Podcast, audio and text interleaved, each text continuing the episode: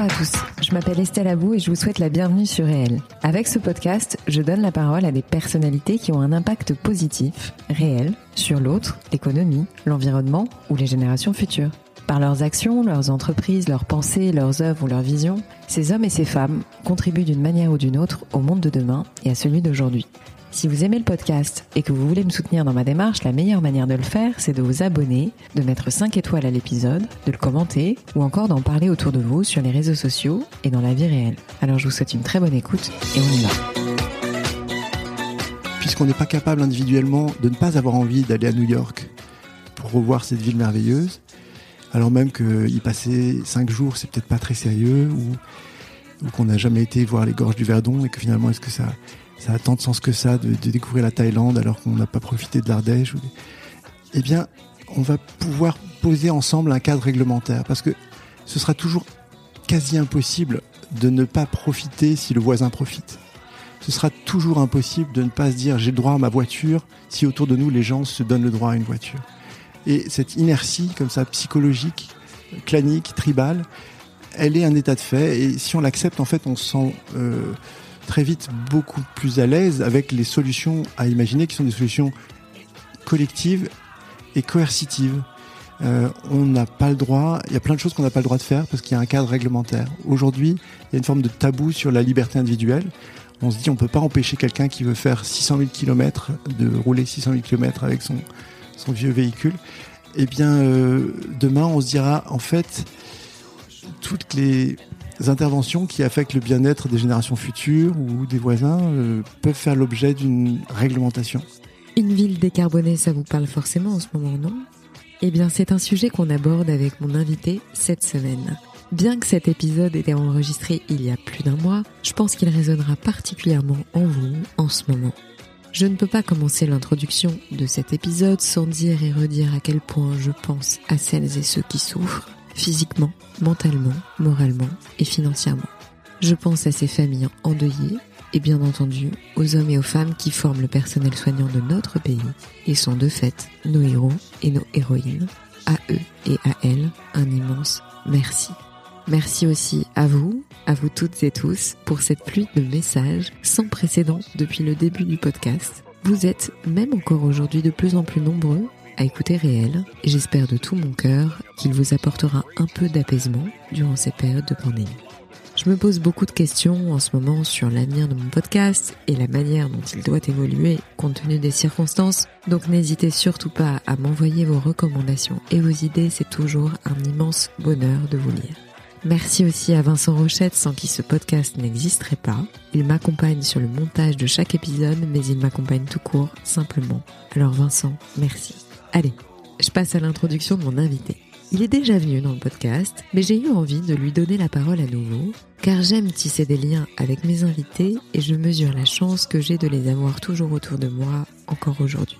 Sociologue de formation, il se définit comme un ingénieur social.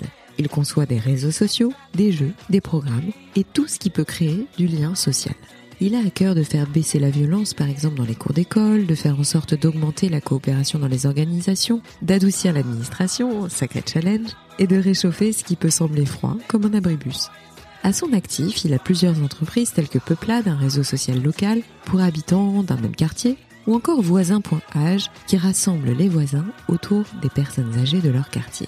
Il a également cofondé avec nos proches un réseau social téléphonique pour les aidants familiaux ou encore Happy Week, un jeu collaboratif qui donne envie aux enfants d'accomplir les tâches du quotidien comme un jeu. Je pense que ça vous parlera en ce moment. Mais il ne s'arrête pas là, il regorge de projets toujours et encore et on en parle pendant cet épisode. On a aussi parlé de l'empathie qui est au cœur de son action, des couples en difficulté, des enjeux du commerce actuellement, d'écologie et des effets pervers de l'éco-anxiété, du low cost, de l'importance de sortir de la quête du méchant et de la vindicte populaire, mais également de la moraline, du temps passé sur Netflix et nos consoles de jeux, de l'importance de cultiver la sensibilité, de l'isolement, de la solitude, de la transformation des consciences, de notre cher pays la France et des travers de cette sacrée bonne conscience. Alors maintenant, j'arrête de parler et je laisse la parole à mon invité, Nathan Stern. Nathan, merci beaucoup d'avoir accepté mon invitation dans mon podcast. Tu es déjà venu il y a un peu plus d'un an, je crois. Donc je te remercie deux fois, vraiment.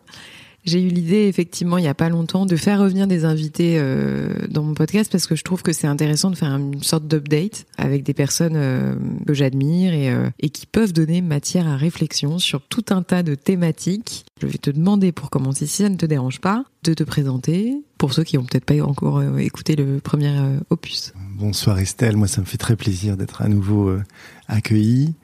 Et je vais me présenter une nouvelle fois. Peut-être je vais me présenter un peu différemment ouais. pour que ceux qui auraient entendu le premier podcast euh, ne s'ennuient pas. Mhm. Je me définirais comme quelqu'un d'un peu naïf qui a cherché à faire de l'empathie un métier. Mhm. Et qui s'est dit pourquoi il faudrait que je vende des boîtes de petits pois, pourquoi il faudrait que je fasse des choses dénuées de sens alors que c'est ce que je vais faire du lundi au vendredi, de 9h à 18h sans doute. Donc c'est l'essentiel de ma journée, c'est les plus belles années de ma vie, et il faudrait que je les dédie à quelque chose à quoi je ne trouve pas vraiment de sens et que je Mhm. ne ferais pas bénévolement si j'étais Mhm. pas. euh, voilà. Donc je pense que j'ai eu très tôt à cœur de faire un métier dont je me dise je le fais parce que il a un sens intrinsèque et pas seulement parce qu'il me procure un revenu. Donc euh, l'empathie m'a assez vite euh, euh, été j'ai assez vite euh, appréhendé l'empathie comme euh, la définition du bien qui me convenait le mieux. Je crois que je suis quelqu'un d'assez dogmatique, d'assez guerrier sur le plan de mon Mhm. de mon attitude de base. Et cette idée de, de faire de l'empathie un métier, elle disait un petit peu, je vais travailler sur la définition du bien. Et moi, j'ai pas mal souffert des définitions du bien Et basées sur, euh, pardon, Du bien et du mal, du coup, non? Exactement, euh, basées sur euh, des définitions a priori. Mhm. Donc, euh, le bien, c'est ne pas mentir. Le bien, c'est la fidélité. Le bien, c'est le respect de l'ordre. Le bien, c'est le respect des ancêtres. Le Mhm. bien, c'est le respect de la tradition. Le bien, c'est la psychanalyse. Le bien, c'est euh, la mise à distance des déterminismes sociaux. Donc, à chaque fois, des définitions qui finalement s'ajustent pas aux besoins des sujets, à mes besoins propres, Mhm. qui qui ne s'ajustent pas. Voilà. Donc pour Mhm, moi, mhm. empathie, ajustement, c'est vraiment le, le cœur de mon activité professionnelle. Et alors de manière plus concrète, parce que là j'étais un peu dans les dans les tours, euh, ben, pas j'interviens dans des dans des communautés, Ouais. euh, des écoles, des foyers pour handicapés mentaux, euh, des mairies, des associations, des entreprises, et puis je m'efforce d'y élever le niveau d'empathie en améliorant la capacité des individus à se comprendre, à s'écouter, à coopérer. Et pour ce faire, j'utilise des nouvelles technologies en général. Mhm. En ce moment, par exemple, je développe une application qui euh, permet à des couples en difficulté de mobiliser un pool de médiateurs, euh, bénévoles, euh, amateurs, qui vont pouvoir euh, venir euh, nourrir, euh, euh, conseiller, accompagner une personne qui a une difficulté dans son couple. Ah d'accord, donc c'est des difficultés dans le couple. C'est hyper intéressant ça. Euh, ouais, c'est. J'espère que ça. Plutôt que d'aller chez le psy ou de, enfin, de faire une consultation à deux, etc. C'est des gens de l'environnement qui viennent apporter des conseils, c'est ça? Ce sera en ligne, ça pourra être anonyme ou pas. On pourra solliciter ses copines et ses copains, et chaque protagoniste au sein du couple pourra avoir son pool de médiateurs à ses côtés, qui seront pas là partisans pour prendre sa défense, mais qui seront là pour accompagner une euh, réconciliation. Mais tu crois que ça se passe plus, ça? Moi, j'ai un peu l'impression qu'on a, quand on a un problème dans notre couple, c'est bah, le premier truc qu'on fait, c'est en parler un peu assez. Enfin, moi, en tout cas, j'ai fait ça beaucoup. C'était peut-être pas forcément une bonne chose, mais ça existe plus, ça, aujourd'hui? Il y a besoin d'avoir un, un outil pour ça? Tu Ah, penses? C'est toujours intéressant de donner à un groupe de pairs les moyens euh, de faire ce qu'on fait déjà. Et Internet est jamais plus fort que quand il réplique des usages qui ont déjà lieu dans le monde raison, physique, dans le vrai. réel. Et Facebook, LinkedIn, ces réseaux-là ont euh, du sens parce qu'ils se superposent avec des réseaux existants et c'est vraiment eux qui leur donnent Mm, le plus de, de pertinence. Donc je dirais que il y a une extraordinaire énergie Mhm. dans le groupe de pairs Mm. et une extra- extraordinaire énergie dans, dans les nouveaux usages que permet euh, Internet, notamment en matière d'immédiateté, de simplicité, euh, de, de- de fluidification des échanges, etc. On s'est rencontrés à l'époque euh, où on travaillait dans le même environnement. Mhm. Tu m'avais épaté sur un sujet qui était l'avenir du commerce. Je t'avais posé une question comme ça entre entre deux réunions et, euh, et j'étais euh, bon voilà on peut le dire c'était un environnement euh, lié à ça. Et tu m'avais beaucoup épaté sur ta réponse parce que tu avais distingué trois grandes tendances qui allaient concerner le commerce au sens large ou en tout cas commerce au sens large mais retail plus spécifiquement. Et ta réponse m'avait voilà m'avait marqué et je le garde encore en tête parce que je me dis mais c'est fou parce que c'est toujours d'actualité de mémoire, j'espère ne pas révéler un secret de guerre si tu me dis si on si on peut pas en parler. Mais euh, il y avait effectivement la proximité, je crois, la personnalisation et l'expérience. Mmh. Et est-ce que tu penses que ces trois notions aujourd'hui, elles sont toujours valables euh, pour euh, le commerce au sens large? Et je parle pas uniquement de commerce, de e-commerce ou de puisque maintenant on parle d'omnicanal. Mais euh, est-ce que tu as toujours le même euh, rapport à, cette notion, à ces trois notions ou pas? Euh, Oui, je pense que en fait, les aspirations des, citoyens, des consommateurs, aujourd'hui, elles sont de plus en plus focalisées sur la qualité de l'expérience mm. qu'ils vont vivre. les gens mesurent chaque jour davantage que la ressource la plus rare, mm, mm. c'est vraiment le temps dont on dispose et l'usage qu'on fait de son temps devient critique, devient l'objet d'un vrai mhm. investissement. Je pense aussi que cette personnalisation, euh, on s'y habitue de plus en plus. Ceux des, interlocuteurs, des commerçants, ceux avec qui on interagit, qui ne connaissent pas notre historique d'interaction avec eux et qui nous traitent à chaque fois dans une forme d'amnésie, comme si c'était la première fois qu'on interagissait avec eux, ben, en fait, à un moment donné, on n'est pas très à l'aise, ça ne peut mm. plus trop marcher. Mm. Et puis la proximité, c'est vrai que c'est une notion aujourd'hui très importante on est dans un moment un peu de défiance et donc euh, quand c'est proche, ben c'est mm. inclusif, c'est de confiance, c'est frais. Il y a tout un tas de, de vertus attachées à la proximité qui font que cette notion-là, elle a un tel éclat que elle est quasiment, euh, je dirais, aussi forte que bio, par exemple, sur, sur l'alimentation. Mm, mm, euh, si c'est cueilli à proximité, ça a presque plus besoin d'être bio. C'est presque mieux que bio dans la fraîcheur et la proximité à, acquis de prix en, quelques années. J'ai envie de te parler d'un sujet euh, qui est, à mon avis, très important pour toi comme pour moi et comme beaucoup pour beaucoup de personnes. Euh, c'est l'environnement et euh, là on a eu une accélération en fait d'événements à l'échelle mondiale qui se sont produits dans les six derniers mois, enfin à peu près. Mhm. Enfin, je ne vais pas remonter à toute l'histoire, mais voilà, question hyper vaste. Si je te dis environnement, climat, tu me réponds quoi? Alors je réponds que en 2020, euh, la question de l'environnement euh, a pris une tournure beaucoup plus émotionnelle. Mmh. On a presque tous eu des, des émotions. Pour certains d'entre nous, c'était la première fois que vraiment l'enjeu environnemental devenait quelque chose qui nous touchait, qui nous mmh. angoissait, qui nous affectait euh, durablement avec parfois de l'intensité. On a des gens qui vraiment vivent une éco-anxiété. On a des gens qui ont fait des genres de dépression. Hmm. Euh, c'est presque devenu une sensation. Et les incendies en Amazonie, en Sibérie ou en Australie, euh, on, en sentait presque le, hmm. fumet. Hmm. Et ça, c'est assez inédit. Après, ce qui est fascinant, c'est notre extraordinaire inertie. Je pense que rien n'a changé il ne s'est jamais autant vendu de SUV, qui sont des véhicules euh, significativement plus polluants que les, alternatives.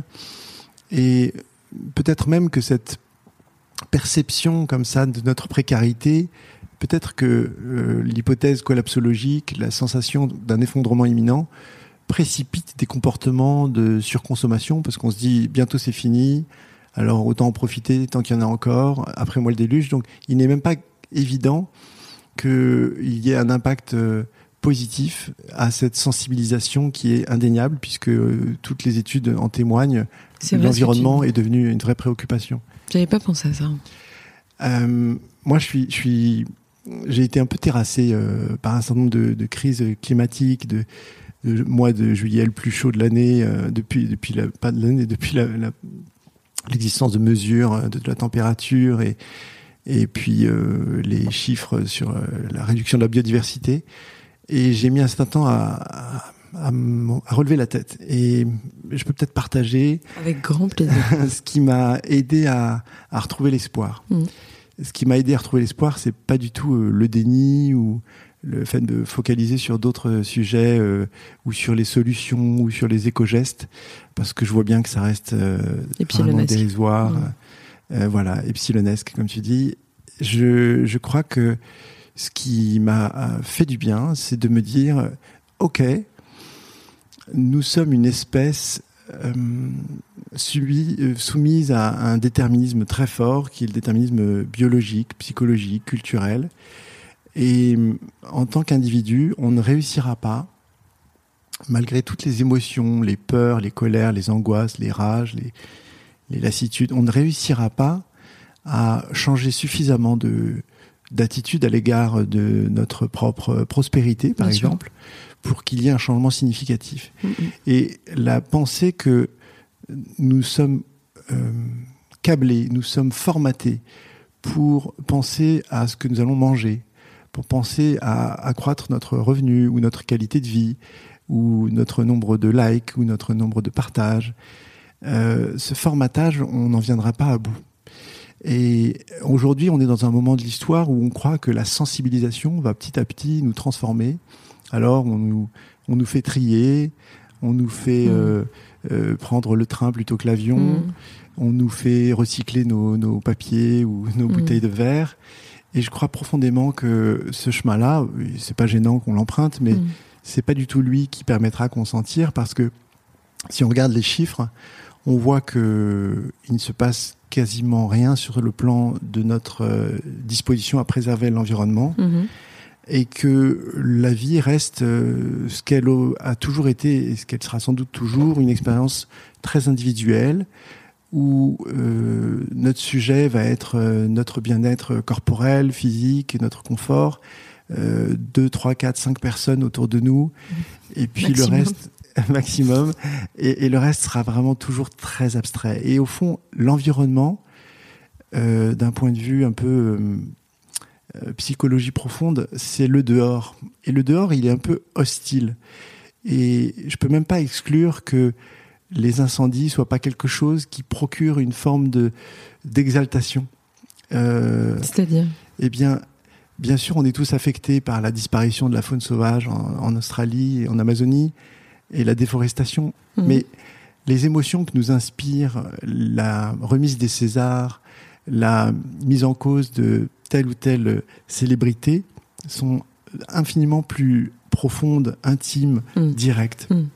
Donc on est formaté pour que les personnages clés de notre clan, les chefs, les, les, euh, les, dirigeants, euh, soient euh, beaucoup plus concernant pour nous que ne le sont euh, les éléments extérieurs qui ne mhm. sont pas sous nos yeux, qui mhm. sont sur d'autres pays, enfin dans d'autres pays ou dans d'autres continents.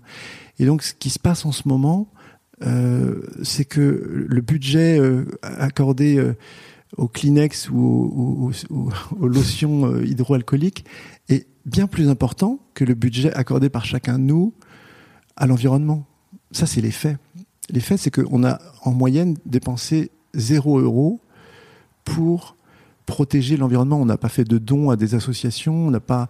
Il y a quelque chose comme ça qui est complètement inhibé dans notre comportement. Alors on mhm. pourrait se dire, mais c'est très déprimant tout ça, euh, c'est désespérant. Pas du tout. Parce qu'en fait, euh, dès lors qu'on comprend que euh, on est formaté pour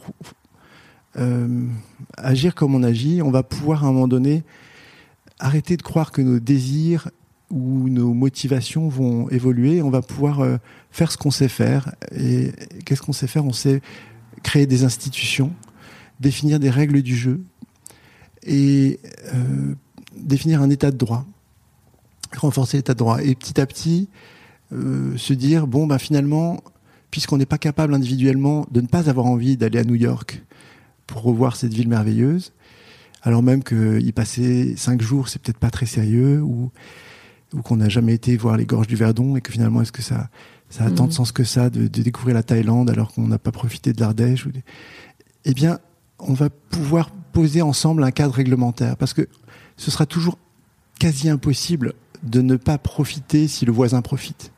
Ce sera toujours impossible de ne pas se dire j'ai le droit à ma voiture si autour de nous les gens se donnent le droit à une voiture. Mhm. Et cette inertie comme ça psychologique, clanique, tribale, elle est un état de fait et si on l'accepte, en fait, on se sent euh, très vite beaucoup plus à l'aise avec les solutions à imaginer qui sont des solutions réalistes, collectives est coercitive. Euh, on n'a pas le droit, il y a plein de choses qu'on n'a pas le droit de faire parce qu'il y a un cadre réglementaire. Aujourd'hui, il y a une forme de tabou sur la liberté individuelle. On se dit on peut pas empêcher quelqu'un qui veut faire 600 000 km de rouler 600 000 km avec son, son vieux véhicule. Eh bien, euh, demain, on se dira en fait toutes les interventions qui affectent le bien-être des générations futures ou des voisins euh, peuvent faire l'objet d'une réglementation. Et la bonne nouvelle, c'est que l'essentiel de nos des dégâts qu'on cause à l'environnement sont imputables non pas à des choses dont on a vraiment besoin, mais à des choses dont on n'a pas du tout besoin.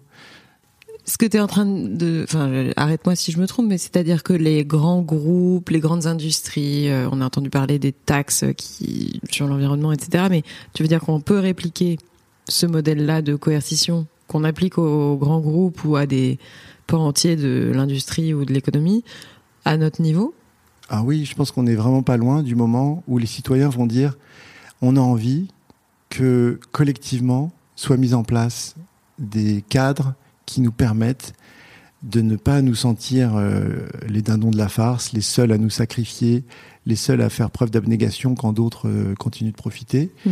Et on est tellement une espèce comme ça euh, assujettie à la comparaison, à la mmh. rivalité, à l'envie de ne pas faire partie des plus des moins bien lotis, que ben, c'est que dans le cadre d'une d'un effort collectif et contraignant auquel personne ne pourrait échapper que les choses peuvent se s'apaiser et ça commence déjà avec un certain nombre de phénomènes comme en Suède la, honte de voler euh, et c'est des, des, signes avant-coureurs que la tolérance sociale aux manifestations les plus carbonées de notre liberté vont petit à petit être euh, d'abord euh, jugées, puis fiscalisées et peut-être un jour pénalisées. Et je pense que dans la mesure où c'est un suicide collectif qu'il s'agit de prévenir, parce que ce, ce, dérèglement climatique est vraiment de l'ordre du suicide collectif, euh, on va à un moment donné ouvrir les yeux sur le fait que c'est une solution indolore. C'est comme les, les, punitions collectives dans, dans, les classes, vous savez, quand, tu sais, quand, quand, on, non, mais c'est des règles de bonne conduite, en fait. Exactement. C'est vraiment un état de droit. Euh, c'est des règles de bonne conduite et c'est, ce sera consenti. Je pense pas du tout qu'il faudra exercer une forte contrainte parce que on aura tous individuellement envie que collectivement hmm. soit mis en place un hmm. cadre qui nous protège, hmm. nous, nos enfants et nos proches. Bien sûr. Voilà. Mais ça suppose de sortir du mythe de le désir des citoyens va changer, l'éco-consommateur va émerger, tout ça. Je crois que c'est une perte un peu de temps que d'y croire. Le, combat à mener, c'est un combat pour une réglementation qui fiscalise, pénalise ou interdit un certain nombre de comportements qui ont des impacts carbone trop lourds. Et, et ce sera extrêmement peu frustrant de vivre dans un monde beaucoup moins carboné de la même manière que la réforme euh, de, des lois sur le tabac dans les cafés, hmm. au bout de deux semaines, on se disait mais quel bienfait extraordinaire de pouvoir manger un tranquillement. Très bon exemple. Et ben on va Ou même les fumeurs finalement ont plaisir, plaisir à manger dans un restaurant et ça se euh, fait en deux semaines. Et je pense que il faudra pas beaucoup plus de temps hmm. pour découvrir qu'une ville décarbonée c'est fabuleux, hmm. qu'une euh, euh, qu'un séjour, que, que, les loisirs décarbonés, mm. que les relations décarbonées sont des relations beaucoup plus épanouissantes, beaucoup plus enrichissantes. Donc un monde émancipé euh, de la souffrance animale, puisque mm. l'élevage évidemment euh, mm. est un gros contributeur à cette à cette dévastation que nous vivons. Euh, un monde, voilà. Alors on, on va devoir apprendre à se passer de viande, mais ça se fera avec plaisir parce que on sera content de, de le faire tous ensemble.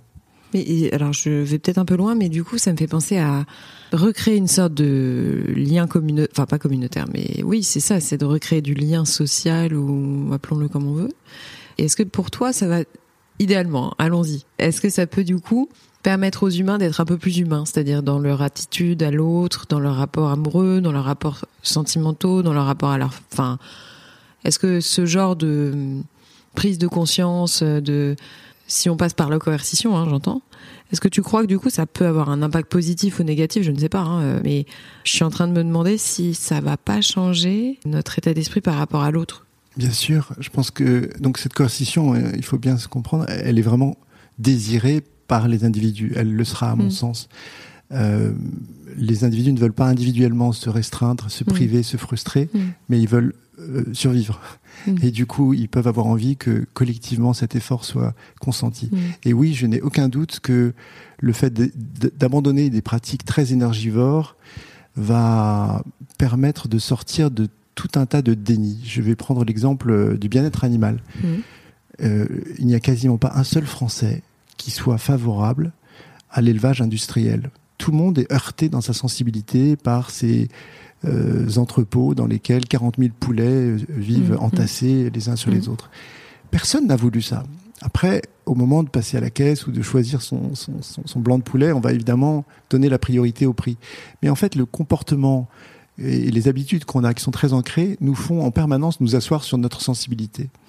Et le fait de pouvoir euh, devenir vegan parce qu'il n'y a plutôt trop d'autres choix euh, permet à tout un tas de gens de découvrir leur amour des animaux. Et on voit bien chez les enfants l'amour des animaux, mais il est aussi intense chez les adultes. Et il suffit de compter le nombre de vidéos qu'on voit sur euh, Facebook ou sur YouTube qui documentent combien les animaux sont des créatures fabuleusement euh, délicieuse et ah mais moi je suis en extase euh, parfois de voir un oiseau hein, donc euh, je vois tout à fait de quoi tu parles. Donc il y a un amour pour les animaux qui est complètement inhibé par la consommation de viande et la complicité d'une pratique qui en fait va être compliquée à maintenir. Et on va tous petit à petit avoir conscience et merci Greta Thunberg et, et, et ses homologues on va tous avoir conscience qu'on est en train de se suicider collectivement parce que on veut pas se priver d'un steak ou parce qu'on veut pas se priver d'un séjour euh, d'une semaine en, à Zagreb. C'est compliqué de mm. justifier un suicide collectif parce qu'on ne veut pas se frustrer individuellement de ceci ou de mm. cela. Mm. Une fois que cette compréhension sera partagée, je pense qu'il faudra pas longtemps pour qu'on se dise ok allez on se prend en main on est une, on est une espèce adaptable on va reprendre le dessus et on va arrêter cette passivité cette impuissance dans laquelle on est tous euh, on va se responsabiliser en fait. On va se responsabiliser en comprenant que à l'échelle individuelle, on n'y arrivera pas hmm. et que c'est que à l'échelle collective mm. qu'on y aura ce succès. Et hmm. vraiment, effectivement, le, la comparaison avec les cafés me paraît intéressante. Hmm. Au bout de deux semaines, on, on, été très heureux et c'est irréversible. On veut plus jamais entendre parler d'un fumeur de cigare à côté de nous pendant qu'on déguste sa salade de la même manière, euh, on sera tellement heureux de vivre dans des villes décarbonées. C'est, des petits paradis. Copenhague, tous ceux qui ont séjourné savent que ben, on rêve que Paris ressemble à Copenhague. J'adore cette ville. Mmh. C'est une ville qui s'est auto-administrée mmh. un, très très sévère euh, cure de décarbonation. Je sais pas si le non, non, non, mais je vois tout à fait de, quoi tu parles. Mais euh, en plus, il y a un bien-être. Enfin, je sais pas, il y a des énergies très positives dans cette ville. Est-ce que tu peux, euh, je sais que tu es passionné de digital, euh, de, de cet environnement euh, que tu connais très très bien. D'ailleurs, je pense qu'il y a plein d'initiatives actuellement sur l'environnement qui sont prises parce que effectivement, faut tirer la sonnette d'alarme. Effectivement, faut dire ce qui va pas. Mais je crois, je, je, je suis certainement moins bien renseignée que toi. Mais je vois des jeunes qui s'emparent du sujet et qui essayent de trouver des solutions. je pense au gaspillage, je pense au que ce soit l'alimentaire, la voiture, enfin tu vois, dans toutes les industries, on voit quand même que c'est en train de tech for good, enfin euh, slash for good, euh, truc for good. Qu'est-ce que tu penses toi de justement de l'impact du digital dans tout ce qu'on est en train de vivre économiquement, socialement, etc. Enfin, c'est vraiment neutre l'impact du digital. Il y, a, le pire et le meilleur. Mm. Euh, je dirais d'abord que le digital a fait régresser l'état de droit sur le plan de l'expression publique. Aujourd'hui, presque tout le monde s'est fait agresser en ligne, harceler. Euh, la quantité de femmes qui subissent des, harcèlements sexistes en ligne est vertigineuse. Donc euh, c'est un territoire, le, monde des réseaux sociaux, Twitter en particulier, est un territoire de non-droit où euh, l'État est impuissant d'ailleurs à faire régner le droit, et donc n'importe qui peut propager une rumeur comme jamais ça a pu se faire dans l'histoire. Donc aujourd'hui, la capacité de chacun de nous à propager des rumeurs est vraiment inédite mm. et ben ça a un coût social, ça a un coût humain et le niveau d'agressivité, d'hostilité, de, de, de, de vindicte euh, est extrêmement élevé. C'est une chose qui est vraiment déplorée. On peut se représenter que les gens sont tous en colère, mais en fait, j'ai ce chiffre dans la tête, euh, une étude Kantar qui dit que 87% des Français trouvent que la vie politique est beaucoup trop agressive aujourd'hui, trop agressive aujourd'hui. Donc les, les Français qu'on n'entend pas, la majorité silencieuse, les gens discrets, les gens qui la ramènent pas, ils sont très fâchés avec le spectacle qu'ils trouvent obscène, Mm. indécent Mm.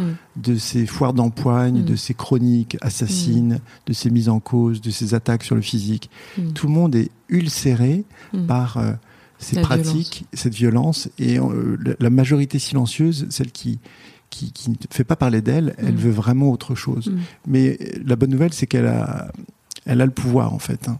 Elle va pouvoir assez tôt, euh, euh, enfin, obtenir que un monde plus conforme à ses à ses aspirations euh, Mm, prennent pied.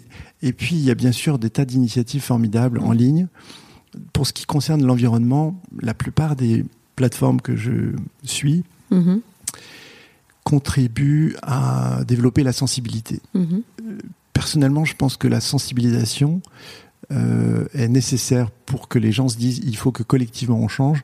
Il faudrait vraiment compléter cette sensibilisation avec la profonde conviction que euh, tant que ce sera possible, euh, un soda euh, bien frais euh, sur une terrasse euh, en été, Mhm. ce sera à peu près irrésistible, surtout si nos collègues euh, ou les Mhm. voisins de table euh, en font autant. Donc, faut connaître nos limites. Mm, mm. Et dès lors que ces applications prendront acte que nous sommes incapables de résister euh, aux tentations, euh, à l'échelle individuelle, elles pourront, à mon avis, être euh, très efficientes. Aujourd'hui, elles contribuent à une sensibilisation individuelle et il n'est pas démontré que cette sensibilisation donne vraiment lieu Mm. à une transformation. Je prends l'exemple des millennials.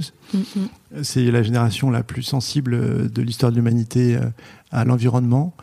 Euh, et il ferait mieux euh, d'être comme leurs grands-parents, euh, parce qu'en fait, cette génération a aussi une passion des voyages de longue Ah bah distance. Et donc, C'est devenu un produit prend- de consommation. Exactement. Et donc, quand on regarde la, le goût des voyages euh, à l'étranger chez cette génération qui veut manger plus local, qui se soucie du tri sélectif, etc., il y a une énorme Je suis bien d'accord. hiatus et une énorme contradiction. Et moi, je leur Parce jette que pas c'est la pierre. Instagrammable.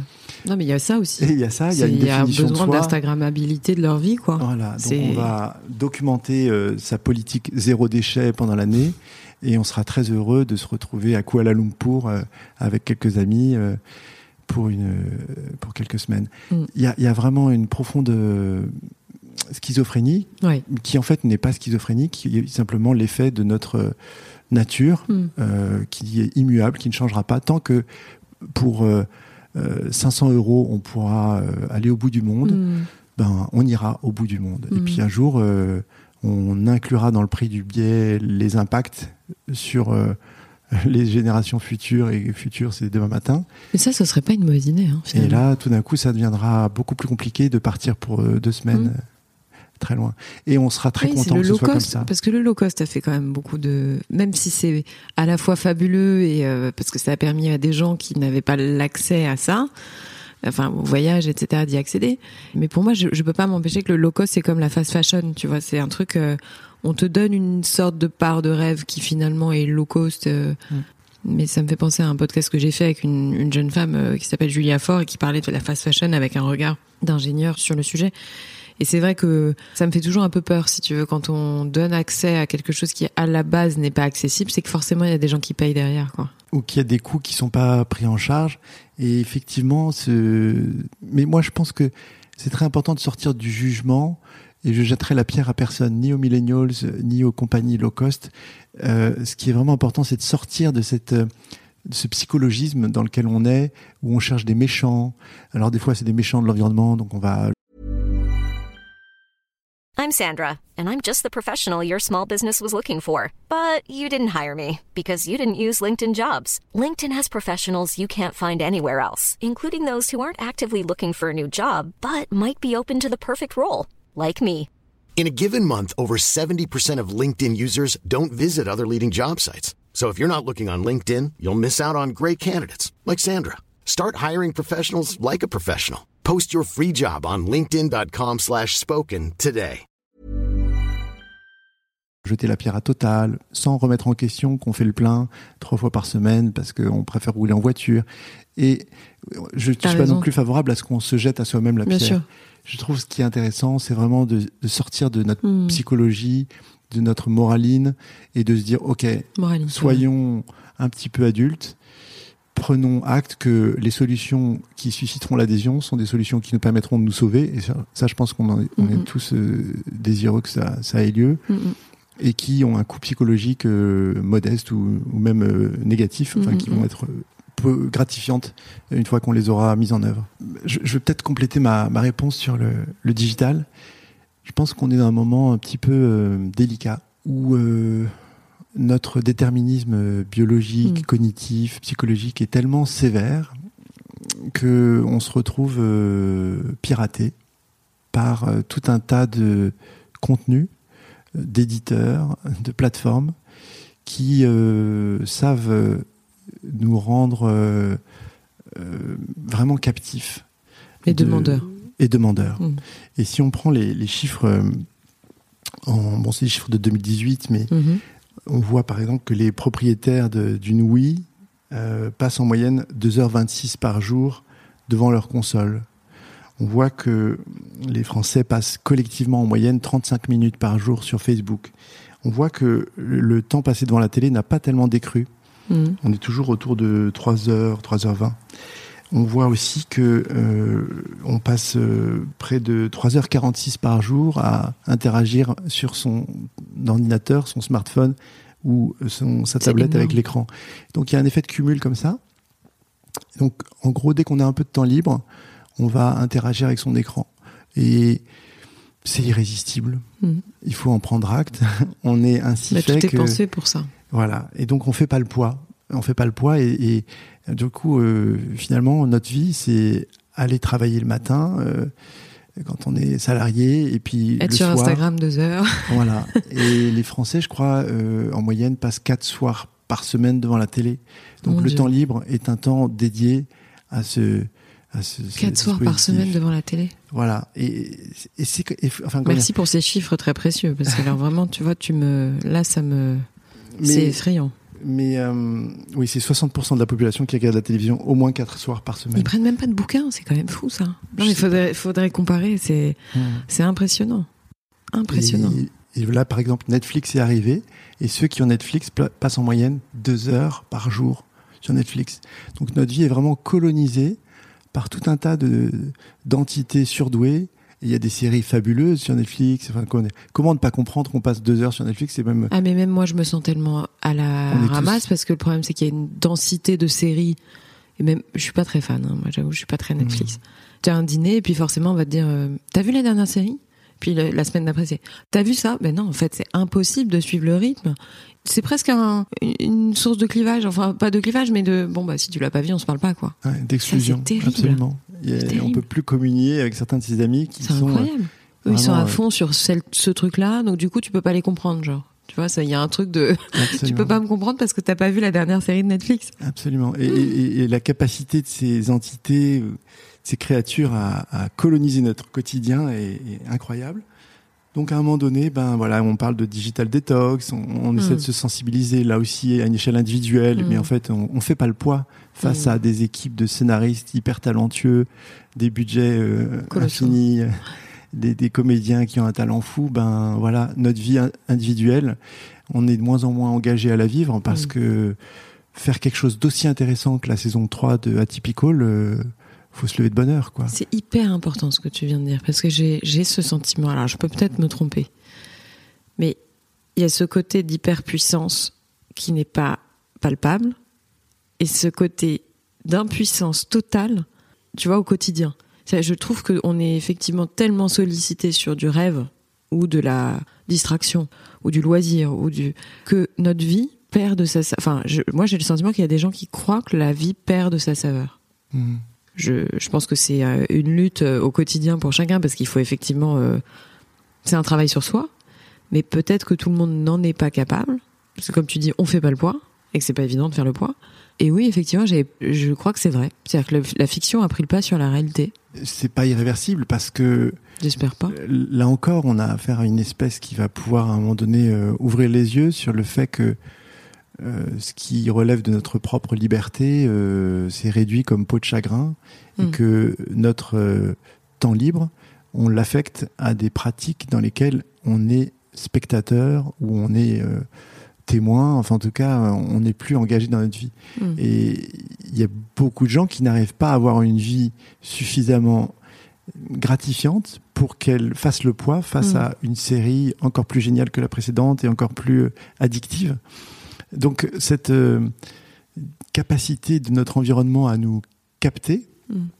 elle va à un moment donné nous faire euh, rencontrer cette vérité qui est que ben on est là pour être vivant, on est là pour être libre et le monde extérieur euh, ben, n'est pas suffisamment Mm. fun, n'est Mm. pas suffisamment libre, n'est pas suffisamment vrai. Et on trouve dans nos séries des choses qu'on a beaucoup de mal à trouver dans le Mm, monde du travail Mm. ou dans le monde même de nos, de nos amis. Et moi, je, je suis toujours. euh, j'aime beaucoup les cafés, j'aime beaucoup écouter les conversations.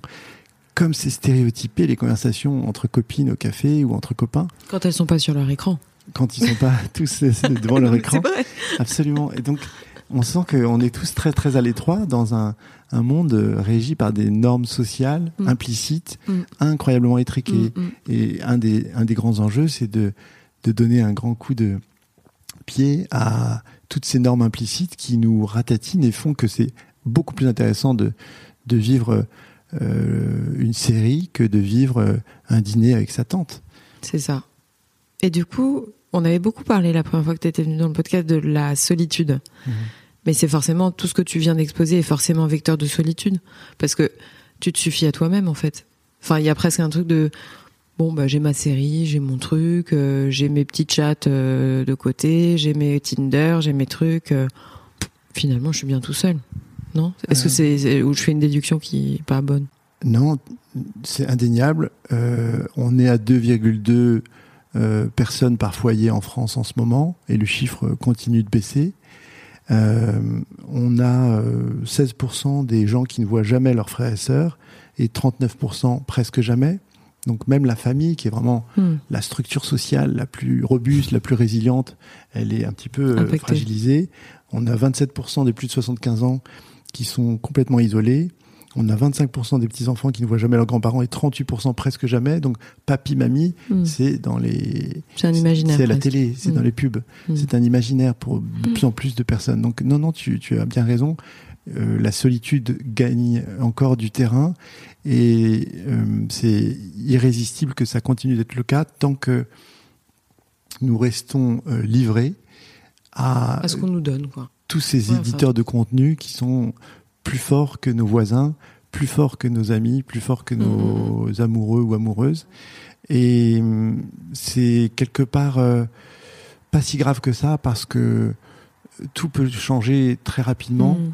Euh, c'est vraiment très profondément une question de normes sociales. Là, on est encore dans ce moment un peu d'exaltation où on a Mm, découvert Netflix et on, on est tous en train de se prescrire mutuellement des séries géniales. Et on passe pas pour quelqu'un qui est un no-life quand on euh, célèbre euh, la nouvelle saison de sa Mm. série favorite. Comme on est très très sensible à, à la question du statut au sein de- du clan, Mhm. si demain les gens qui passent plus d'une heure devant leur écran euh, sont appréhendés comme des gens qui n'ont pas réussi à avoir une vie intéressante ou plus excitante que ce qu'ils vont trouver euh, sur les séries, bon ben très rapidement ils vont ils vont se battre pour rendre intéressante leur Mhm. relation avec la voisine, Mm, mm, mm. intéressante leur relation avec leur père ou leur mère.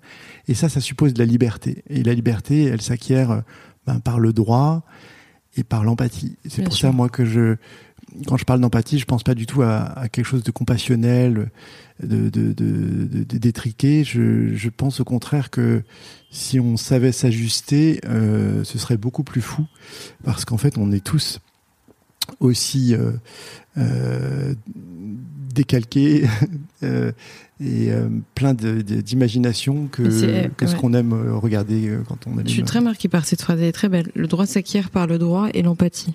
Si les gens arrivaient à se dire ça ré- régulièrement, peut-être en post-it dans la cuisine, ce serait bien. Excuse-moi, je t'ai peut-être arrêté euh, au non, milieu pas de... du tout. Mais je, crois vraiment que si, si on regarde les meilleures audiences sur YouTube, et on- ben, ça nous fait un petit Oh portrait robot, Ça, ça va me faire peur, ça, je le sens. eh ben pas tellement en fait. Ah bon? Les, les influenceurs les plus suivis, euh, si on prend euh, Ouais. ben, chez les femmes, c'est Léa et lui. Donc c'est une jeune fille de 19 ans qui a été harcelée euh, et qui est dans la, tendresse. euh, la, la bienveillance, l'humilité, qui la ramènent pas, qu'on prenne euh, Squeezie, Cyprien, Norman, tous les youtubeurs comme ça, ils sont dans l'autodérision, ils sont dans la bienveillance, même des, des gens comme Big Flo et Oli. Mm, mm, mm, Donc on a un énorme soutien populaire, Intérêt, ouais. Euh, un énorme intérêt pour ces gens qui disent. Euh, voilà, faut pas se prendre au sérieux, faut être humble, faut être bienveillant, faut être tendre. Mm. Et c'est eux qui gagnent sur le long terme. Bien sûr. Alors de temps en temps, il y a des clashs, il y a des émours, il y a qui font euh, beaucoup parler d'eux, etc. Mhm. Mais sur la durée, ceux qui gagnent, c'est vraiment ceux qui font le choix de La Bah, bienveillance et de l'humanité, tout simplement. exactement. Et, et, et- et- et ces gens-là qui font aussi le choix de l'authenticité, Mhm. euh, de montrer leurs petits travers, leurs Mhm. petites euh, hypocrisies, leurs petits Mhm. mensonges. Ces gens-là, ils un- fragilité aussi. exactement Mhm. fragilité. Ils montrent un autre chemin dans lequel il y a plus de liberté, plus d'authenticité. Bien sûr. Et finalement, il y a pas mal, si on apprend à y être ent- attentif, il y a pas mal de signaux qui nous montrent que un autre monde beaucoup plus apaisé, beaucoup plus interactif, Mais beaucoup plus libre est en train euh, d'émerger. L'humour est une composante très importante, par exemple, de, ben, de cette euh, génération Mm. de- de- d'influenceurs qui, qui ont euh, les meilleurs euh, nombres d'abonnés. Mais comme si c'était presque un élan de survie par rapport à la robotisation de certains comportements. Tu vois, si nous on a Là, je le ressens beaucoup, moi, l'hypersensibilité, on en parle de plus en plus, euh, l'empathie, la bienveillance, ça, ça commence à émerger, mais c'est vrai que j'ai un peu le sentiment qu'on a besoin de développer ces qualités-là pour nous distinguer des robots. Peut-être bête hein, ce que je dis, mais je sais pas, j'ai l'impression qu'il y a plein de choses, plein de pans de l'économie entière qui vont être euh, robotisés, euh, voilà, mais ouais. Bah écoute, euh, c'est positif en tout cas, tu vois. Je pensais pas qu'il y avait ce genre de, de chiffres sur YouTube. J'ai eu peur euh, quand tu m'as annoncé les, les préambules, mais euh, tant mieux. J'ai un autre chiffre que j'ai envie de partager, c'est toujours issu de cette étude Kantar pour Destin commun. Mhm. Euh, 83% des Français sont convaincus qu'on doit se serrer les coudes et faire face aux problèmes ensemble. Et quand on, C'est beau. quand on suit, c'est c'est une majorité écrasante qui se dit, euh, voilà, la fraternité, euh, on pourra pas euh, s'en émanciper ou Mhm. s'en passer. Et au fond, on a une communauté de, de destin qui peut d'autant mieux, que dire, euh, se, se- se choisir que le chemin qui est présenté euh, est efficient. Mhm. Et aujourd'hui, euh, on a des chemins qui sont en fait qui marchent pas très bien pour la plupart d'entre eux, notamment dans, en matière d'environnement. Mm. Si demain une, une alternative euh, pertinente se présente, je pense que elle aura les faveurs d'une majorité. Mhm. J'ai un peu envie de dire que cette transformation de la conscience, elle, elle a besoin d'être nourrie par des faits. Et on est dans un moment où les fictions, euh, les histoires nous ont vraiment, euh, de manière impérialiste, complètement colonisés. Et c'est toujours intéressant, je pense, de, de se dire, ok, factuellement, si je tombe malade, sur qui je tombe? Sur qui, pardon Si je tombe malade, sur, qui, je compte, Je compte sur On est en l'État. plein dedans. Je compte sur l'État. Plein Je compte sur mes voisins. Mm. Je compte sur euh, la communauté nationale qui a mis en place une institution qui s'appelle la sécurité sociale. Mm. Et si je perds mon boulot, je compte sur l'État et sur euh, donc la, la communauté nationale Mm. qui a mis en place Mm. euh, l'assurance chômage si Mm. je suis salarié. Mm. Et si j'ai suffisamment travaillé et que je vieillis, c'est ma retraite, je compte à nouveau sur l'État. Et au fond, sur les choses les plus importantes, notre euh, notre euh, dette, elle est envers euh, le collectif, envers la communauté nationale. Et aujourd'hui, c'est pas du tout perçu. C'est essentiellement des expressions d'ingratitude, d'amertume, des sentiments d'injustice qu'on entend. Et les gens, je pense, peuvent imaginer que euh, leur clan, leur famille, leur groupe de référence, leur communauté est une ressource très précieuse. sauf qu'en fait, c'est les autres contribuables qui cotisent à, à assurer ma sécurité, euh, qui sont en fait euh, ceux dont j'ai vraiment besoin. Et ce sont des dispositifs, ces dispositifs de l'État-providence, qui ont, euh, aux yeux de beaucoup de gens, un caractère un peu ringard, alors qu'ils ont une incroyable puissance et on a désappris à aimer ces, ces institutions euh, qui sont euh, magiques. Et il y a peu de, de pays euh, qui ont su mettre en place des régimes de couverture Mm. aussi universels Mhm. et aussi C'est efficients. évident. et ça Alors il y a beaucoup de choses à améliorer, mais s'il y a une chose à cultiver, à mes yeux, c'est la gratitude. D'autant que je pense qu'il y a très peu de gens qui se rendent compte, enfin, on se rend pas forcément compte de la chance qu'on a quand on est dedans, mais euh, quand on voyage un peu ou quand on est obligé d'aller ailleurs, c'est bien d'en avoir conscience, ouais. Ouais. Et, et, cette gratitude, je pense qu'elle euh, elle fait beaucoup de bien. Mm. Il n'y a, y a rien de plus triste que d'être bénéficiaire de droits juste parce qu'on est là, parce qu'on est un citoyen, alors tout d'un coup on a plein de droits on n'a pas à contribuer, on n'a pas à cotiser, on n'a pas à se mobiliser. Et finalement, on est quasiment très près d'un statut de victime, puisque complètement, euh, on n'a rien fait pour, on ne mérite. Je suis d'accord. Il n'y a plus de mérite. voilà. Et cette notion comme ça de, gratitude, elle a aussi un, un, effet vertueux, un effet vertueux et un impact très fort sur euh, les chances de succès, mm. les chances d'avoir ce qu'on veut mm. Mm, et, et, les chances de, ben, de se sentir euh, bien entouré. Donc cultiver la gratitude dans un moment où tout le monde a un petit peu envie de, ben, de, de, de, partager son, son, amertume, sa colère. sa colère, sa rage, son sentiment d'injustice, c'est une chose, euh, à mon sens, très, très intéressante aussi. Je suis entièrement d'accord.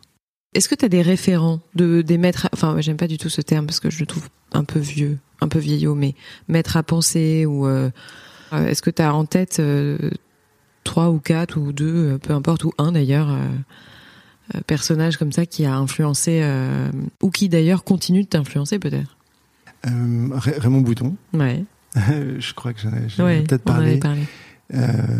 paix à son âme, c'est un, un, sociologue qui m'a beaucoup inspiré il avait cette euh, habitude, ce mm. parti pris de toujours chercher les bonnes raisons, mm. entre guillemets, que les acteurs se donnent euh, de faire ce qu'ils font. Les bonnes raisons que les acteurs ont de faire ce qu'ils font. Et bonnes raisons, ça s'entend au sens... Euh, ben, en fait, chacun de nous a son contexte, avec une information qui est parfois biaisée ou partielle, avec une information qui est aussi, comment dire, en quantité très très limitée et il va agir, il va développer des croyances en fonction de ce contexte. Et quand mm. on reconstitue ce contexte, c'est très facile en général de comprendre le sens que revêt un comportement ou une croyance mm. chez un individu. Mm. Et cette passion de la recherche des bonnes raisons, c'est pour moi euh, quelque chose d'extrêmement précieux. C'est vraiment une pratique euh, non jugementale où quand on est témoin d'un comportement qui nous scandalise ou qui nous paraît irrationnel ou stupide, tout de suite, on s'empêche de, de, de, s'aveugler euh, dans une forme d'abêtissement par le jugement, et on se dit, OK, je suis heurté dans ma sensibilité par ce comportement, mais de quoi témoigne-t-il et quelles sont les bonnes raisons que l'acteur qui a ce comportement a de, voilà. Donc ça, pour moi, c'est ça recoupe ce que tu disais précédemment. C'est une sorte de gratitude, enfin pas de gratitude, mais en tout cas de non, c'est pas ce que tu disais, mais c'est c'est plus proche de, on va dire, de, de, de, oui, de la bienveillance. Enfin, on en a parlé un peu avant, mais euh, euh, c'est se tempérer. Oui, je pense qu'on peut tout à fait rapprocher ce, ce, ce, ce, parti pris de se focaliser sur les bonnes raisons que les acteurs ont de faire ce qu'ils font, mm. même quand c'est irrationnel ou que ça mm, paraît mm. méchant. Euh, c'est intéressant effectivement de rapprocher ça de, de ce parti pris d'empathie, je pense, puisque souvent c'est le jugement qui nous rembête c'est le jugement qui nous aveugle et, qui, nous rend violent, qui fait qu'on n'est même pas pertinent. Donc c'est pas parce que le jugement ce serait mauvais sur le plan moral que c'est défectueux, c'est surtout parce que ça nous abétit, ça nous empêche d'accéder à une compréhension des moteurs, hmm. des, leviers d'engagement des autres. Hmm. Et du coup, on peut pas euh, comprendre, on peut pas s'ajuster, on peut pas travailler hmm. avec des gens dont, dont, le contexte nous échappe euh, à ce degré-là. Donc ça, c'est une référence euh, pour moi extrêmement marquante. Et je suis un peu embarrassé de de répondre à cette question parce bah que parce que c'est forcément c'est surtout qu'il y a, beaucoup de gens que j'ai portés au nu et puis des investis. Euh, Freud, par exemple, a été un de mes grands maîtres. Et puis, je me suis intéressé à lui de manière un peu systématique.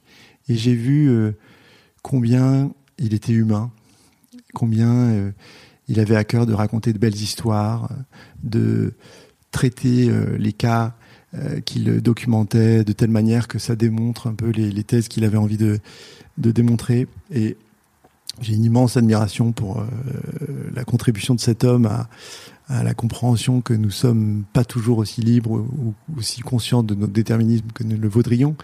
Et en même temps, je trouve ça tellement intéressant d'aller au-delà. Donc moi, mon, mon geste, c'est vraiment euh, pas tant un geste de révérence qu'un geste de toujours avoir envie d'aller plus loin et, Je comprends, et mais compléter, et puis chercher même, euh, je dirais, les, les, les, les, les points, les limites, euh, ce qui me donnera un petit peu aussi euh, à moi une gratification narcissique, parce que je me dirais, tiens, ça, je, je l'ai compris, et lui, il a peut-être pas compris. Bon, euh, ceci dit, Freud est, est très très remis en question. Hein.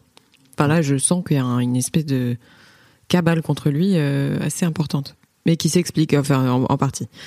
Euh, Est-ce que tu as des projets actuels dont tu veux nous parler ou euh, Peut-être un, un projet pour le bien-être animal, qui est une cause qui, qui, Ah. qui me touche beaucoup. Moi aussi, ça me touche. Ça me touche d'autant plus que je pense vraiment que chaque pourcent de sensibilité accrue dans le- en faveur des animaux euh, rejaillit sur le- le- la sensibilité aux, aux autres humains. Évident. Et que ce sont vraiment deux causes euh, jumelles. Et que plus on sera sensible aux animaux, plus on sera sensible à notre animalité. Mm. Et plus on la légitimera, plus on l'accueillera avec bienveillance. Et moins on sera dans cette euh, autofiction euh, hyper violente, hyper maltraitante de nous-mêmes, où en permanence on doit se faire passer pour autre chose que des animaux. Dès qu'on a des borborigmes, dès qu'on mange devant des gens qui ne mangent pas, on est embarrassé comme si on était bestial. Enfin, Mm. il y a un million de signes que notre animalité, elle est très profondément euh, harcelée Mm, mm, dès la naissance. Donc, euh, je suis impatient que notre euh, condition d'animal euh, soit reconnue et qu'on on perde euh, nos bénéfices psychologiques euh, super toxiques Mm. à se sentir supérieur aux autres animaux, euh, à se sentir dominant ou avoir quelque chose de plus que les autres animaux, comme si chaque animal, les dauphins, les requins, les, les, les ouais. chimpanzés n'avaient pas quelque chose en plus, quelque chose bien d'unique, quelque chose de spécifique. Donc ce besoin de supériorité, Ils il est, beaucoup de choses à nous apprendre. il est profondément euh, terrible. Et donc je suis impliqué dans un projet euh, qui consiste à enregistrer Mhm. les vocalisations des cochons.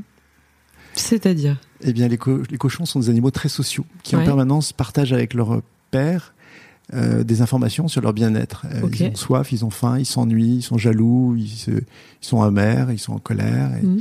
ils sont euh, dans une conduite de séduction. Mhm. Donc, ils ont beaucoup de vocalisations. Et ces vocalisations, c'est leur voix, c'est leur parole. Et en fait, elle est très signifiante. D'ailleurs, la contagion émotionnelle chez les cochons est très très forte. Dans les élevages, quand un cochon est pas bien, euh, tous les cochons sont pas Mhm. bien. Aucun des cochons ne- n'est bien. Et je je me suis, euh, je me suis dit que euh, capturer ces vocalisations, c'était un levier intéressant pour donner aux consommateurs les moyens de, de sentir euh, ben, ce que ça veut dire le bien-être animal. Parce que le bien-être animal, aujourd'hui, ça relève un petit peu de l'éthique. Mhm. C'est pas très palpable, alors que la voix est quelque chose de très palpable. Ah bah oui. Et du coup, on développe ce, un- dans le cadre d'un travail de recherche une intelligence artificielle capable d'interpréter les vocalisations. Donc, euh, on a appelé ce génial. dispositif le smart monitoring. L'idée, c'est que on mette au point, et les premiers résultats sont très très encourageants, qu'on mette au point un dispositif qui écoute en permanence les vocalisations des cochons, et lorsqu'il y a un état de stress euh, aigu, eh bien l'éleveur va pouvoir être averti qu'il y a un souci.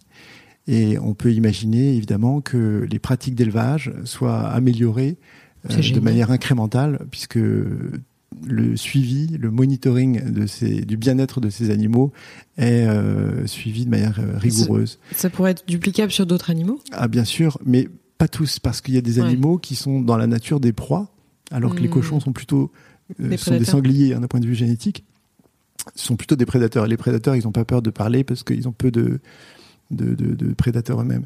Un lapin, même terrorisé, il se contentera d'agiter ses oreilles à la Mm. recherche de- des- origines, des, des bruits, Mm. de l'origine du bruit, Mm. parce qu'il a beaucoup de prédateurs dans la nature. Donc il y a des espèces qui ne vocalisent pas, mais les mouvements du museau ou des oreilles ou des pattes permettent de détecter. Et là aussi, euh, l'IA, l'intelligence artificielle, permettra de faire des miracles. Et j'ai vraiment à cœur que on entende la parole des cochons.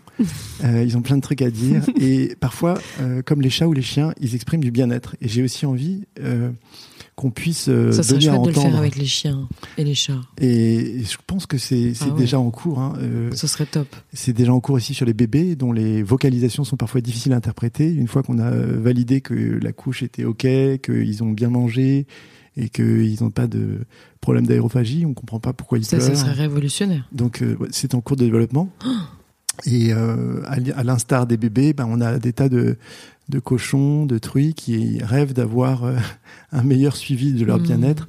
Et évidemment, ça, ça a vocation à tirer vers le haut les, Mm. les pratiques d'élevage et à faire reconnaître le travail des éleveurs qui se battent pour que leurs animaux euh, se sentent mieux. Mm. Et c'est, cet algorithme, s'il est suffisamment au point, il permettra vraiment d'aller très loin dans la valorisation de ces euh, pratiques en faveur du bien-être animal. Alors, je sais que la, question va être un peu vaste pour euh, la fin quand même, parce que c'est, on arrive à la fin de notre conversation, même si j'ai pas du tout envie de l'arrêter. Qu'est-ce que tu penses, même si tu l'as bien bien euh, expliqué sur euh, des aspects, mais j'ai coutume de poser comme question la France. Voilà, un regard, on va dire, sur notre cher pays, sans pour autant partir dans des grands développements, mais voilà, si, si tu avais quelques ressentis, euh, tout simplement ce que tu as envie de dire sur l'état de notre de notre pays. Alors, euh, j'ai envie de répondre, mais un peu taquine, euh, ça dépend de l'heure. Si on est entre 18h30 et 20h45, on va compter environ 30 millions de Français devant la télé. Ouais, donc ça, ouais. C'est pas la même chose si on est euh, dimanche midi. Euh, bon, ça c'était ma petite, euh, ma petite taquinerie. Hum, je dirais que la France est un des pays, moi, qui me donne le plus d'espoir Ouais. Parce que c'est un pays qui a su comprendre que la culture n'est pas un bien comme les autres Mm. et qu'elle a su protéger et que la culture n'est pas un bien. Et on a encore en France ce, ce goût de la, ben, de la valeur intellectuelle, de la valeur euh, de la connaissance. Et l'argent n'est pas roi euh, en France, quoi qu'on dise. Le niveau de prélèvement est extrêmement élevé. Et en fait, quand on fait des enquêtes pour voir quelles euh, prestations les Français seraient prêts à sacrifier, en gros, c'est aucune. Du coup, ils ont un attachement à la manière Mm. extrêmement solidaire, euh, avec bien sûr des imperfections et des choses à améliorer. Mais les standards sont quand même très élevés. Euh, La dernière fois que j'ai été à, à Shanghai, j'ai rencontré des gens qui me parlaient de ce que leur belle-sœur était morte d'un cancer du sein parce qu'ils n'avaient pas trouvé les sous pour payer l'opération. Mm. Donc, on, on se souvient pas en France Mm. de ce que ça veut dire bénéficier d'une forme de d'appui quasi illimité sur la plupart de nos soins médicaux critiques. Mm, mm, mm. Donc, il y a en fait un vrai attachement à ce que cette communauté nationale a mis en place, qui est d'une incroyable générosité. Et on entend beaucoup parler euh, de casse sociale, de remise en cause du système, etc. Si on regarde les faits, ben en fait, le système, il est très résilient, il résiste bien, Bien et il reste compétitif dans un environnement où effectivement d'autres acteurs ont des fiscalités beaucoup plus avantageuses, mais le dumping fiscal et social n'est pas si efficace que ça contre notre pays et ses institutions. Il faut juste que les CAF, les Sécu, les pôles emploi euh, se mettent un petit peu en, en mouvement, euh, apprennent le design thinking, apprennent à, à travailler avec les, les usagers, avec les allocataires, et on va avoir une vraie histoire d'amour entre nos institutions, qui sont notre plus beau fruit, notre plus belle Mhm. œuvre, euh, et nous. Et je pense vraiment que cette communauté nationale, qui aujourd'hui est pas assez reconnue, qui est perçue comme un petit peu euh, frileuse, qui est souvent caricaturée, Mm.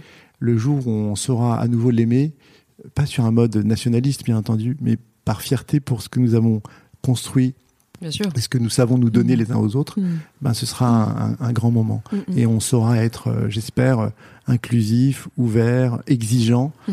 et s'émanciper le plus vite possible de cette logique de droit au profit d'une logique de contribution Mm, et, mm, et mm, de- de- d'enthousiasme à participer collectivement à une aventure qui a du sens et qui a une, une beauté euh, mm, mm. que je trouve euh, intacte. Voilà. Je suis totalement d'accord. Deux choses. Juste si tu as une, un coup de cœur récent et un coup de gueule. Alors le, le coup de cœur, euh, ce serait euh, Big Flo et Oli. Je crois que c'est des rappeurs. Euh, J'ai entendu deux trois chansons d'eux et, et je me suis dit c'est vraiment une chance qu'on ait euh, des gens comme ça qui ont une immense popularité et qui ont un, un- un goût pour la tendresse, pour Mhm. la justesse, qui est extraordinaire. Et je me suis dit, euh, c'est formidable comme partout, euh, dans tous les milieux, dans toutes les régions, il y a des, des gens comme ça qui savent euh, reconnaître et partager ce qui a à leurs yeux de la valeur. Et là, on est dans quelque chose de, de Ah bah, profondément regarder. français. Je connais moi. Ouais. Je suis peut-être complètement à côté de la plaque, hein, mais je... ils Ben, sont très connus. C'est mon, mon fils de 13 ans qui me l'a fait, a fait Ah, d'accord. découvrir. Donc j'imagine que moi, j'étais pas du tout dans la cible. Et quand j'ai vu leur tête, je me suis dit, mais qu'est-ce que c'est ça? Et en fait, maintenant, je, je tu les les adore. adores. Ouais. Et, euh, et si t'as un coup de gueule? Peut-être un, un coup de gueule contre euh, les gens qui ont bonne conscience et qui euh, pensent que leurs valeurs sont les valeurs qui méritent d'être défendues. Et en ce moment, on a des gens très en colère contre les inégalités supposées ou réelles, les injustices, et qui s'aveuglent sur le fait que les valeurs, ce n'est pas que la solidarité. Et euh, il y a d'autres valeurs qui méritent d'être reconnues comme étant légitimes. Par exemple, la loyauté, par exemple, l'intégrité ou l'honnêteté, par exemple, le fait Je suis de respecter le sacré, le fait d'être honnête. Et ces valeurs-là, aujourd'hui, elles passent un peu quasiment pour des valeurs de droite ou des valeurs ringardes. Et je pense que c'est très important de ne pas être dans une forme de d'aveuglement et de mépris pour les autres valeurs que sont euh, la loyauté, l'honnêteté, euh, le respect du sacré, des choses comme ça. Et aujourd'hui, la solidarité a une forme de plébiscite et de monopole de la valeur. Et je pense que c'est pas une bonne idée de, C'est très vrai. de- Je suis totalement de s'arrêter d'accord. à ça. Ouais. Voilà. T'as raison. Et donc la bonne conscience, c'est la mère de, de la plupart des, des vices, puisque l'intolérance est légitimée par la Mm. bonne conscience, quand Mm. on se sent droit dans ses bottes, quand on a euh, une fierté dans les principes qu'on défend, eh bien tous les coups sont permis, les moyens justifient la fin, enfin la fin justifie les moyens, pardon. Mm. Et cette bonne conscience, elle me paraît vraiment euh, inappropriée Dangereuse. dangereuse et surtout quand elle est portée par une idée euh, euh, comme ça d'auto enfin dans laquelle on s'auto-célèbre Bien sûr. où on se fait passer à ses yeux comme quelqu'un de courageux de brave qui mène un combat louable D'autant que les réseaux sociaux n'arrangent pas les choses. absolument les Mm. réseaux sociaux donnent à chacun de nous le, Mm. le loisir Mm. de, briller. de ou briller de se la raconter et euh, de d'affirmer avec beaucoup d'autorité que son point de vue euh, euh, est celui qui doit prévaloir. L'humilité, la discrétion, je trouve ça beaucoup plus Puissant. important, puissant et et comme je veux pas finir par un coup de gueule, j'ai envie de dire merci aux gens Mhm. qui en ce moment ne partagent pas leur opinion sur Facebook, ni sur Twitter, ni sur Instagram. Moi, j'ai fait cette erreur. J'ai Et- fait cette erreur et je m'en suis pris plein la gueule. Donc ça m'aura servi de leçon. En tout cas, je pense, je pense que c'est une, une belle contribution Ouais. à la paix dans le monde de- Je d'être suis un bien peu d'accord avec toi. discret, détaché et de laisser s'éteindre ces Mm. incendies bidons euh, pendant que d'autres vrais incendies continuent de, de nous ravager. Tu as bien raison. Merci beaucoup, Nathan. Merci, Merci. Estelle. Très belle route à toi. Avant de vous quitter, sachez que vous pouvez retrouver toutes les notes du podcast sur le site www.réel.fr. Si vous voulez réagir, me contacter ou me proposer des invités, n'hésitez surtout pas à m'écrire sur Instagram. J'espère sincèrement que cet épisode vous a plu et qu'il vous donnera envie de vous abonner pour recevoir les notifications. Alors je vous dis à très vite pour un prochain épisode.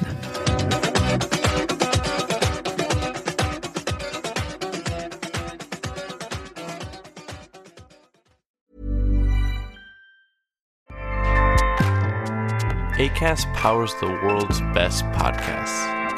Here's a show that we recommend. Hi, I'm Jesse Cruikshank. Jesse